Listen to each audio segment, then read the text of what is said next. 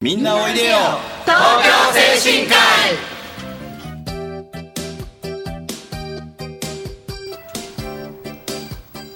この番組はハートフルたなしフローラたなしを運営する社会福祉法人東京精神科医のスタッフが西東京の高齢者支援活動をいろいろな方面からご紹介してまいります。一般の方にはあまり知られていない介護の現場地域とのつながりそして東京精神科医独自の取り組みなどの話を中心に分かりやすくお送りしてまいります。本日進行役を務めますのは新しい年を迎え気分も新たに今年も頑張ろうと思っております事業本部相談主任の釧路と同じく新しい年を迎え気分も新たに、えー頑張っていきましょうということで頑張ります、えー、金子と事業本部主任金子と。はい、えー今年からこの番組ご一緒させていただくことになりました。FM 西東京パーソナリティの直美でお送りいたします。どうぞよろしくお願いいたします。よろしくお願いします。はい。さて本日のラインナップですけれども、はい。えーとまあ、番組開始から1周年が経ったということで、はい。えーまあ、直美さんという新しいパーソナリティの方もですねお迎えしたので改めてあのみんなおいでよ東京精神科医をちょっと振り返ってみたいなと思ってます。はい。えー途中音楽を挟んで後半でもですねあの振り返りの続きを、えーした後にちょっと今この時期すごく気になりますあの感染症などのお話をしていきたいと思っております。それではみんなおいでよ東京精神科医スタートです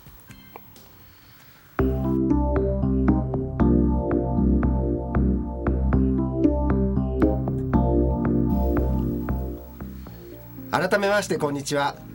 事業本部相談主任の釧路です。事業本部介護主任の金子です。えーそして今月からパーソナリティを務めさせていただくことになりました FM 西東京の直美です。よろしくお願いよろしくおします。願いします。まあ、新しい、えー年ということでですね、はい。あの新しいパーソナリティ金子さんなんか新鮮でウキウキしますよね。そうですね。なんかすごいドキドキしてますけど。本当にしてますか？そのドキドキはきっと生放送のドキドキなんじゃないでしょうか。あそうって言いましたね。いやいや それだけじゃないですよそうですね。ええ。直美さんにね会ったということで、はい。そうですよね、はい。なんかやっぱり FM 西東京のパーソナリティの女性はみんな綺麗ですもんね。棒読みになってるような気がするんですけど大丈夫でしょうか？ありがとうございます。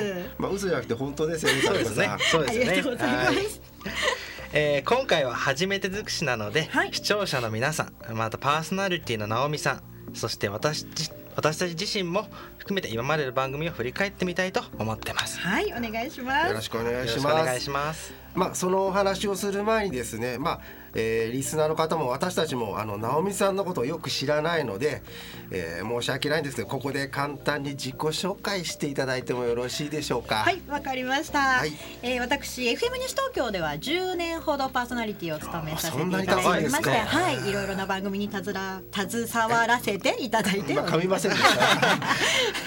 え最近ではですね、えーっと午前中10時からお届けしているポップンタワーの火曜日、そして夕方チャンネルアルファの水曜日これ各週なんですけれども、えーあとは土曜日の小平ミックス。はい。はい、あとはまあいろいろ CM だったり今日は何の日というコーナーを担当したりとか、まあ、いろいろなところでいろいろな時間帯にお声は聞いていただいているかなと思います。実は売れっ子なんですね。そうですね。そんなに出てるとは。いろいろ使われているあ、そうですか。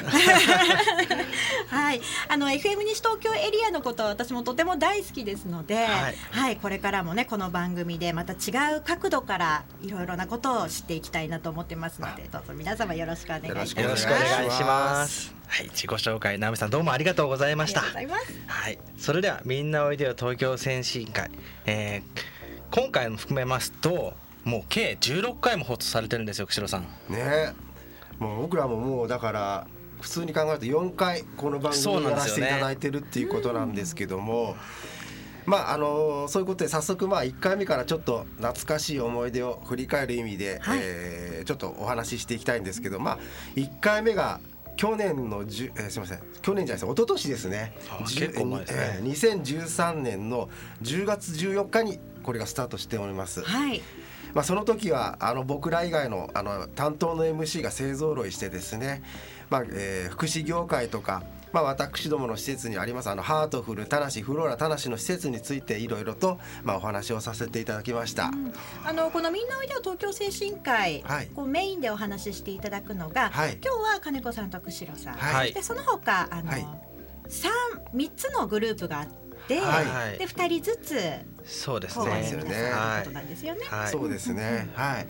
さあそして2回目は？そう2回目なんですけれども、はい、2回目は通所リハ、まあ、通所デイケアについてですね、はい、お話をさせていただいてました。そうですよね、うん、ちょっと僕内容忘れちゃいましたけどなんか そういうお話してましたよね。すいません。さあ3回目は？そうですね。3回目がですね、はい、まああの先ほどちょっと出ましたけれどもハートフルたなしまああの福祉の業界でいうところの介護老人福祉施設ですね、はい、あと、えー、フローラ田無まあ一般的に特別養護老人ホームと言われてるんですけど、はい、まあこの2つの施設の違いについていろいろとお話をさせていただきました。はい。直美さんここまで話聞いて何のことかわかりますか？あの番組自体をねよく聞いてはいたんですけれども、はいはい、あの忘れてしまっている部分があったりとかもう一回聞いてみたいなっていう部分もね実はあったりするので。また今年もいろいろ話聞かせていただきたいと思います、ね、まあそうやってねあの番組に興味を持っていただいてあの聞いていただけるっていうのは本当にあるあのありがたいことですよね。ね頑張りたいと思いますよ。はい。さあ続いて4回目は？4回目ですけど今回これが僕たちの初デビューにそうですよねなりますところですね。はい。どんな内容？目えっと行事だったりですね。あとまあ利用者さんのことについて一日についてお話をさせていただきました。そうですよね。まあちょっとえっとその最初の2回がですねまあどっちかというと。まあ、あの硬いお話だったんで少しここで柔らかい話をしようということで、はい、まあ、この行事やあの利用者さんの一日についてっていうことで、うん、まあえー、お話しさせていただいたんですけども、まあ、2人ともちょっとやっぱ初めて緊張してたんで、ね、リスナーにちゃんと話が伝わったかどうかっていうのはちょっと心配ではあったんですけどもね。おそらく伝わっているんじゃないかなと思いますけれどもね。ありがとうございます。ありがたいです。はい、はいさあそして5回目が。そうですね、はい、5回目が、えーとまあえー、デイケアの1日だと、まあ、感染症についてですねいろいろとお話をさせていただきました。はい、はい。この時ですね初めて、まあ、僕たち MC 以外にも、えーと、ゲストを呼んでお話をしたと思います、うん、確かデイケアの岩渕サブマルだったんですかね。今はフローラで一緒に働いてますね、ね、働いてますね、うん、そうですね。確かそういう記憶が僕にもありますで直美さんは実際この番組っていうのはいつぐらいからこう、興味を持って聞かれてたんですかね？そうですね。はい、あの聞ける時は聞こうと思っているんですけれども、はい、全部聞けていたわけではないんですね、うん、もちろん。はい、でその後あの一番ちょっと面白そうだなと思ってスタジオにこう顔を出すようになったのが ちょっと先ですね。なんか美味しそうな匂いが漂ってきた時ですかね。まあそれちょっと後ほど、はい、っていうのをちょっとお教えしたいと思いますけれどもね、はい、そのあたりからより興味を持って聞くようになりましたね、うん、そっか。なるほどね。まあでもそういう感じでね。いろんな方に興味持ってもらえるっていうのはいいことだなと思いますけどもね、そうですね。はいそして6回目？6回目なんですけれども、はい、6回目はケアマネージャー介護支援専門医についてお話をしましたね。そうですね。でこのケアマネージャーっていうのはですね、本当にあの資格国家資格ではないんですけれども、この資格を取るっていうのは試験がすごく難しくて、はい、合格率もすごくあの低いんですよね。そうなんですね。はい。でまあけん受かってからもあの研修がたくさんあって大変なんですけれども。はいまあ、そういえば金子さん去年確かケアマネージャーの試験受けてませんでしたそんなことありましたっけ？まあちょっと僕のねその結果ではねちょっと置いときまして、まあ、大変に難しい試験だと、はい、これにね一発で尾形さんが受かったということで。そうですね。まああの他の回であの MC してます。尾形がですね、ね、無事このケアマネの試験受かってますからね。そうなんですよね。来年は僕もあ来年今年ですね、はい、もう僕も受けれるあのなんですかねあの期間になりましたので金子と一緒に頑張って、ね、受かって、えー、と皆さんにいい報告ができるように頑張りたいと思います。本当期待してますね。特に金子さん。頑張りました。頑張りましょう。はい。さあそして続いてが第7回7回目はい、はい、これがさっきの話になるんですけどね、ね、いい匂いがしたというお話ですけれども、はい、まあここの回でまた僕と釧路の方で食事について話をしました。そうですよね、これは面白い回でしたよね。そうですね。実際、あの施設であの食べてる食事を持ってきてですね。まああのその時は、まあ、少しあの番組の中でも食べていただいたんですけども、はい。番組終了後にその 見学に来てた直美さんですか？そうですね。が誰よりも先にですね それをちょっとお腹空いてるから食べていいっていうことで食べたんですよそうですよ。ね。あのあのいつもね自分が食べている例えばお肉料理だったりとかサラダだったりとかそういったものと同じ味でこうペースト状にななっていたりとんですよね。か、あのなかなか難しいんですけれどね。素材の味そのまま残して、はい。美味しくいただけるようにこう皆さんが努力していろいろ機械とかもね揃えていらっしゃるっていうのでびっくりした記憶がありますね。そうですよそうですねね。普段皆さんはあの利用者さんと同じような食事をされたりはするんですか？そうですねそうですよね。軽食もあったりしますので、うん召し上がることは結構ありますね、そうなんですね。はいあの意外にと言っては失礼ですけれども美味しかったっていう。そうですね。うんやはりあの利用者さんの中にもあの舌の超えた人というか、は うるさいあの味にうるさい人がいるので、はいやっぱその辺はですね見た目だけでなくやっぱり味の方も考えてあの作ってますね。うんはい。本当にご家族の方もこう安心してね、はいお世話になれるんじゃないかなそうですよねっていふうにそうですよね思いました。本当にね、はい懐かしいですね。そうですねそれではここではい一息入れましょうか。あ、いいですか。はいじゃああのーここで僕釧路のえっ、と希望曲で。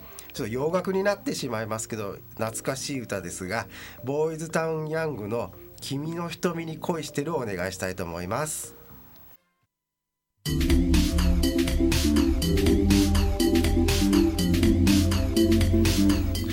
みんなおいでよ東京精神科医この番組はハートフルたなしフローラたなしを運営する東京精神科医のスタッフが西東京市の高齢者支援活動を多角的にご紹介してまいります。一般にはあまり知られていない介護の現場地域とのつながりそして東京精神科医独自の取り組みなどのお話を中心に分かりやすくお送りしてまいります。本日進行役を務めますのは事業本部介護主任の金子と事業本部相談主任の釧路と FM 西東京パーソナリティの直美でお送りしています。よろしくお願いしはい、ます。はい願いいたします。よろしくお願いいたします。あの先ほどおかけした曲「君の瞳に恋してる」はいはいこれ、はい。昨年の夏祭りはい。にゆかりのある曲だそうですね。そうですね。今思い出したんですけどあのちょうど、えー近くの田無第四中学校というところがあるんですが、そこの吹奏楽部の方が来ていただいて、はい。この曲をね演奏してくれましたね。すごく上手でしたね。盛り上がりましたか盛り上がりましたね。はあーそう確かアンコールとかもしまそうですね。したもんね。喜んでくれましたね。はい、ね。素敵な曲ですもんね。え。はい。さあそして後半は前半に引き続き振り返りということですね。はいはい。はい。さあそれでは早速8回目にどんなお話をされたのか思い出していただきましょう。そうですね8回目はですねえっ、とまあ時期的にちょっと,、えー、と5月病というのとうつ病っていうのをですね、はいえーお話しさせていただいたと思います。金子さんや釧路さんも5月病っていうのは？ありますよねね、そうですね。直美さんはないんですかね。私5月病というよりもこの時期の方がちょっと会社に行きたくないとか仕事したくないっていうのがあるかもしれないですね。それな年始めのですね。そうそうそうなんかねいつも元気に明そうでするくね。ねそういう悩みもなさそうな感じしますけどね。悩みがなさそうですか？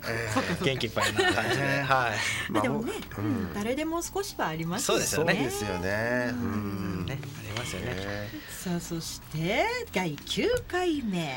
えー、9回目はですね、はい。えー介護の福祉とファッションについてのお話をさせていただきました。うんうん服装というのも皆さんのお仕事上大切になってくるんですかね？そう大事ですすね。ね。うんやっぱりあの利用者さんとか家族の方とか、まあ、外部の方などもそうですけどもですね、はいあのそういう服装ファッションとか見てないようでちゃんと見ててですね、うんまあ、僕なんかも時々仕事をしてて利用者さんとか家族の方に「その服お似合いですよ」とかはい「素敵ですよ」なんて声かけられることがあるんですよ。ええまあ、自分ではそんなにこう、まあ、やっぱセンスがあるんですかね僕ね。意識してないんですけどね。まああのやっぱりそういうの聞くとファッションにも気を使わないといけないなって思うんですけども。大事ですかね。直美さんも当然ぱり仕事こういう仕事されてますからファッションには気を使いますよね。そうですね。はい、私この服今日は真っ赤ですけれども、季節外れのサンタさん的な感じの赤ですけれどもね。これ沈黙なんですか？似合ってますね。似合ってますよね。そうそうそうそう。でも本当にぱりあのその時その時によってお仕事も変わってきますので、ええそれに合わせてっていうのは考えてはいますけれども、ね、そうですよねあまり反応がなかったようなので、ええちょっと。次行きましょうか。はい。はい、えー、10回目でしたっけね、はいはいえー、10回目ですけれども、えー、高齢者と水分ということでここも僕たちの回ですねそうですよね。はい、高齢者にとっての水分の大切さをお話しさせていただきましたはい。はい。よく覚えてますか、そうですねこの会話。うんえーっとそうです。そこはすみません。えー 忘れちゃったんですか。ごめんなさい。そうですね。ありましたね。で、はいすみません。えーちょっと不利になってきたんで、あの11回目の方に行かせていただいてよろしいですか？えーと11回目はですね、まあ、8月という時期もありましたので熱中症と低,、えー低体温ということで、はい。あとまあ先ほどちょっとお話でが出ましたけども夏祭り精神科医祭りの話をさせていただきましたね。はい。はい。で続いてまあ12回目の時には、えー自衛消防隊と敬老の日にあ日ということでですねお話をさせていただきました。はい。自衛消防大会ねうちの施設頑張りまして、はい。はい、当施設は2人組のあとそうです3組の3人組あるんですけ三人組と二人ど組があるんですけど。もね、えーと2人組の方でですね、はい。見事3位に入ることができました。すよね。すごいですよね。は。いすごいすごい。ありおめでとうごがとうございます。まあ、僕らが取ったわけじゃないですけどね。ありがとうえまあでもまさかねそんないい成績取れると思ってなかったんでね。じゃあまた今年も期待していいんですかね？そうですね。また秋にはそのねいい報告ができるように頑張りたいと思います。頑張りますね。はい。さあ続いて13回目ですはい。ね。はい、続いてですけれども13回目、えー番組1周年ということでの振り返りのお話をさせていただきました、こちらも僕らの回でしたかね。そうですねはい。はい、あと1415回目ですけれども、えー当法人の、まあ、理事でありまして、えー施設医である関口先生と東京精神科医の関わりについて小林設置を交えてお話をした回になります。そうですね。興味深い内容ですよね。そうですね。そうですねええという感じで、まあ、あの今までの放送を振り返って、まあ、今日が16回目ということなんですけども、はい。ナミさんどうでしょう？いかがでしたでしょうか？いろいろな取り組みが少しずつこう見えてきてで今後に期待できるような内容があったりとかして今年1年また東京精神科医のね皆さんスタッフの皆さんにかかる期待も大きいんじゃないのかなと思ってね今振り返り聞いておりましたけれども。ありがとうございます。はいバラエティに富んでいてすごく素敵なものだったと思います。そう言っていただけるとね嬉しいですね、久さんね。そうですね。まあ、これからもね自信を持って番組に取り組んでねいけたらいいかなと思います。そうですね。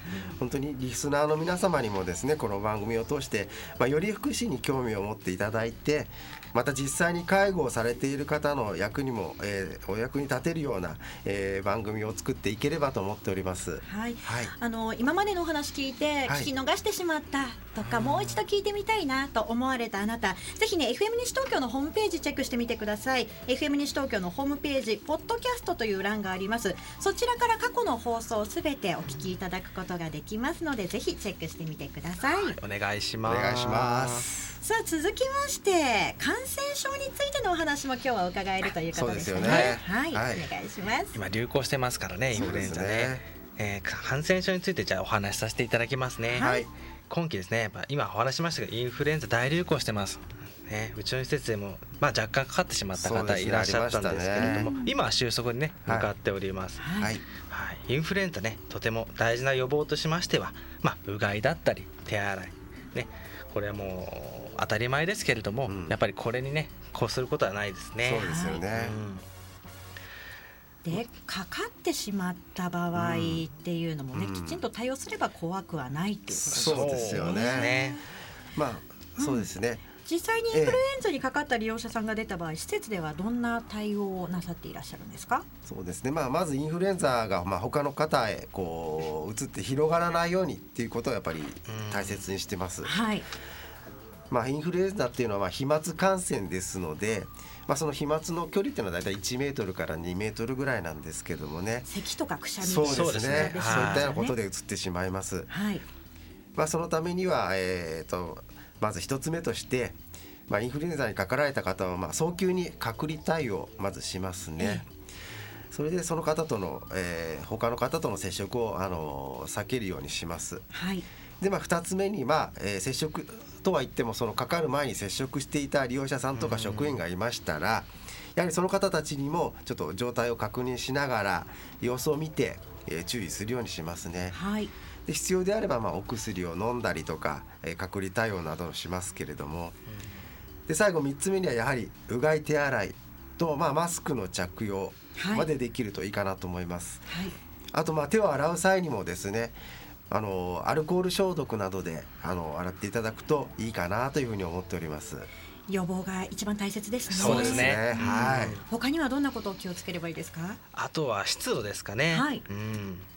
どういうところを気をつければいいでしょうか？そうですね。意外と忘れがちなんですけれども、湿度を保つことでインフルエンザウイルスの繁殖を抑えることができます。はいそうですよね。まあ具体的に言うと55%くらいっていうのが目安と言われております。この時期だとかなり高めに設定してそうなんいですよね。ね結構すぐ乾燥してしまうので、はいはい、ウイルスはあの微粒子でとても軽くですね空気の流れに乗って移動するので、はい。まあ、その間にですね鼻だったり口から体内に入って繁殖していきます。そうですよね。うん体内にも入りにくくなるのであその過失があるとですねそうですねえー体内にも入りにくくなるということで、えーそうですねあの加湿することが必要に必要となってきます、はい。まあ施設の方ではですね、まあ、加湿器を利用したりですねバスタオルに水分を含ませたりしたりして、まあ、湿度を保つように心がけています。そうですね。はい。なるほど、はい。勉強になりますね、うん。あとはですね、はい。やっぱこまめな換気も必要となってきます。そうですよね。うんはい湿度がね1度上がるあ温度が1度上がると湿度の方が10%下がると言われてますのでエアコン必要以上につけないことっていうのもそうですねですね。これも大切なことだなと思いますね。わかはい。りました、はさあいろいろと今日は振り返りということでねお届けしてまいりましたそろそろお別れのお時間も近づいてまいりましたねそうですね。はいそうですねはい。はいえー簡単ですけどねざっと説明させていただきました。皆さんが少しでも参考にしていただければと思います。はい。以上今回はみんなおいでよ東京精神科医の番組の振り返りと感染症についてお送りしました。今回も盛りだくさんの内容でお送りしましたが私たち東京精神科医の西東京市での活動を少しでもご理解いただければ嬉しいです。今夜7時からの再放送もお聞きくださいまたこの番組は放送終了後インターネットのポッドキャストからも配信してます。各サイトから FM 西東京または東京精神科医で検索してみてください。最後に音楽をお送りしながらのお別れになります。えーとリクエスト曲なんですけど、まあ、さっきねちょっと決めたんですけれども。そうですよね。そう藤原宏さんのととりあえずビールという。